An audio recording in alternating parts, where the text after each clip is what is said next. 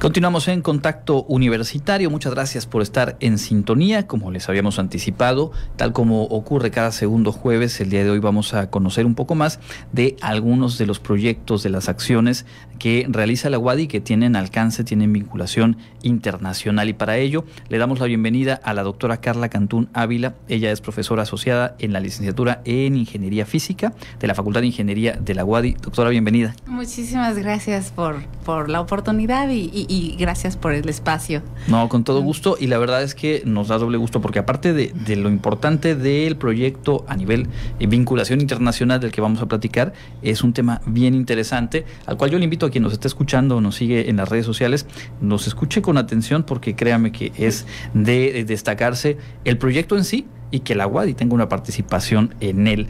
Y hablamos de esta colaboración entre la UADI y muchas otras instituciones del mundo con la Organización Europea para la Investigación Nuclear. En principio, le pediría darnos un poco el contexto sobre este organismo que eh, pues no solamente es relevante por conformar el trabajo de la Comunidad Europea, sino por ser un referente y ser pues una institución clave en todo este trabajo de investigación eh, nuclear. Doctora. Muchas gracias.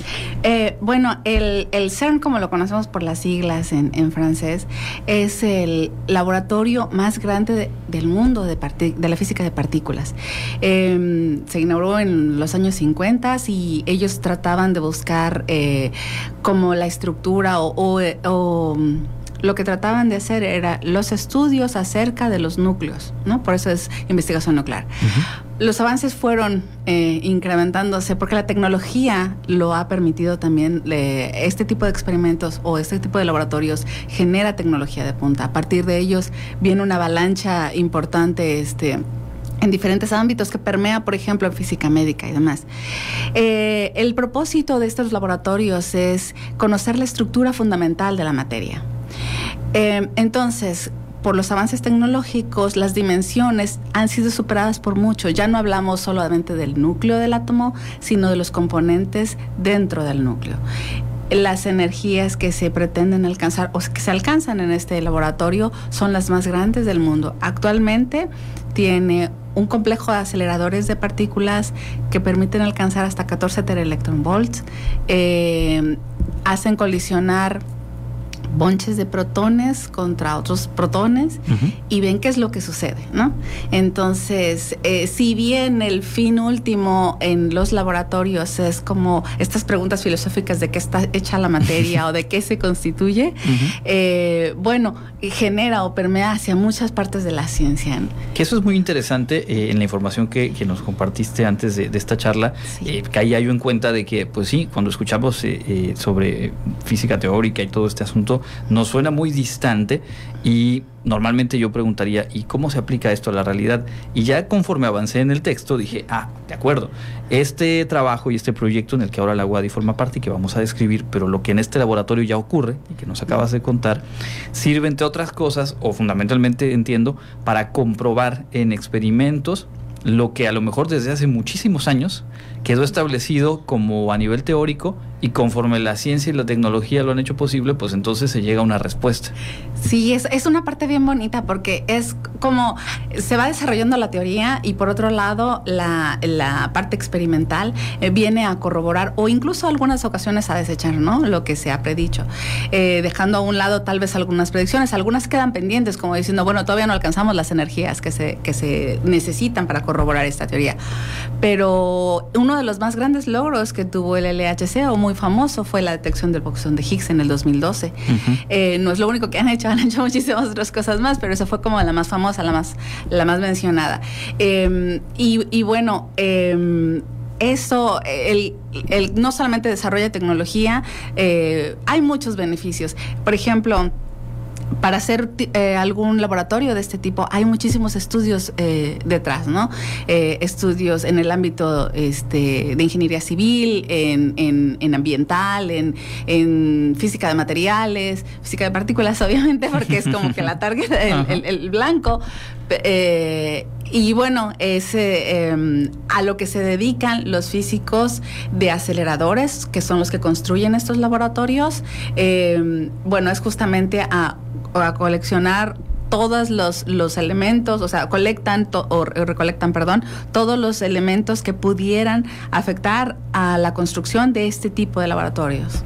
Y es algo eh, sobre eso en lo que hoy por hoy la universidad participa, porque así como eh, estos laboratorios que ya están en funcionamiento y en donde entre otros se encuentra este gran colisionador de hadrones, ¿no? donde se dio lo del bosón de Higgs, eh, pues llega a tal nivel el avance que pues las y los expertos dicen vamos pensando en lo que sigue para poder avanzar más y, y, entre esas necesidades se está o se ha emprendido el trabajo para el diseño del futuro colisionador circular que es un proyecto que eh, pues tiene muchísimas eh, áreas para el trabajo previo, ¿no? Y en un pedazo de esas áreas está involucrada la, la WADI. La WADI, así es.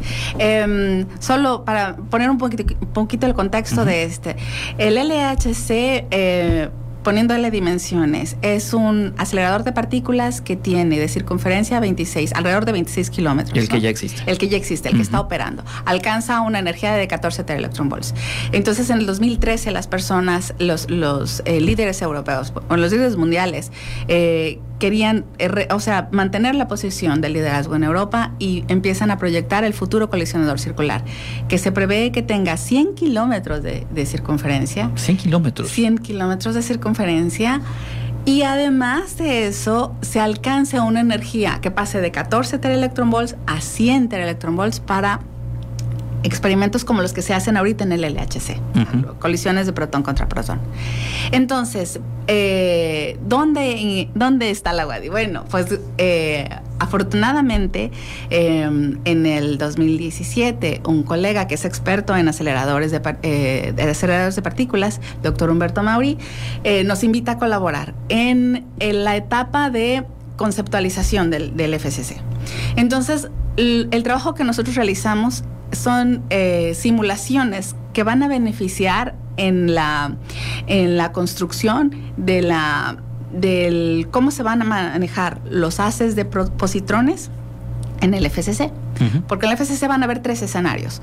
Colisiones protón-protón, colisiones protón-electrón y colisiones electrón-positrón.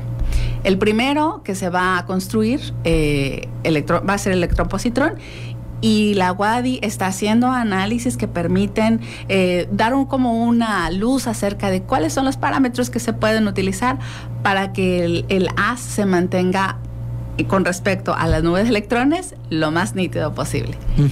Y es que, eh, vaya, llevándolo a lo coloquial, si vamos a construir algo que hasta ahora no se ha hecho, tenemos que hacer, bueno, y además con la cantidad de recursos económicos, humanos, tecnológicos que requiere esa construcción, eh, los estudios de factibilidad y todo el diseño, me imagino que requiere también un trabajo enorme.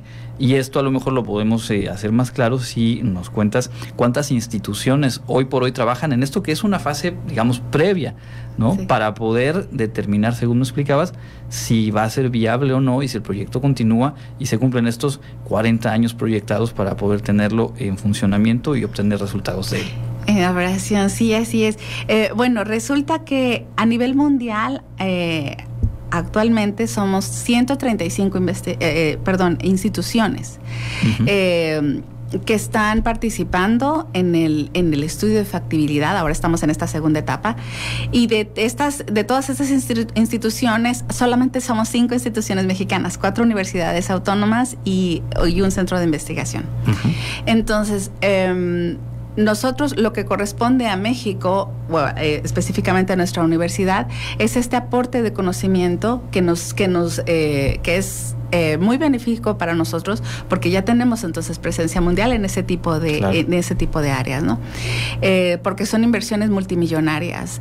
se, se piensa o se estima que van a ser más de 10 más de 10 mil millones de, euros o este que van a estar involucrados y es por eso que se tiene que hacer todos estos trabajos previos. Simulación hay que decirle a las personas que sí están apostando por este proyecto que es algo que vale la pena que va a funcionar que se puede ver la física que se está buscando y, bueno todo lo que conlleva además va a ser algo muy positivo porque se están hablando de ya eh, por ejemplo elementos en el detector que aún no los tenemos en la tecnología, ¿no? Están todavía en la etapa de conceptualización. Los superconductores ya no van a ser nada más el cable superconductor, sino vamos a tener magnetos o eh, imanes que van a estar... Eh, enfriados a temperaturas eh, muy, muy, eh, bueno, no, no tan bajas, se espera que sean a unas temperaturas accesibles para que el funcionamiento de la máquina pueda mantenerse. Eh, en todos los años que se proyecta. ¿no? El LHC ha tenido un tiempo de operación de 20 años y se espera, bueno, de que se creó a, la, operación y se espera que el, que el FCC pueda superar, pueda duplicar ese tiempo de, operación. Entonces es un proyecto que la verdad vale mucho la pena en muchos sentidos. Y yo la escucho y quienes nos siguen la, vemos entusiasmarse contándonos eh, y, sobre eso cerraría. Eh, en el caso de alguien que se ha preparado, que además es formadora de estudiantes en esta licenciatura de, ingeniería física.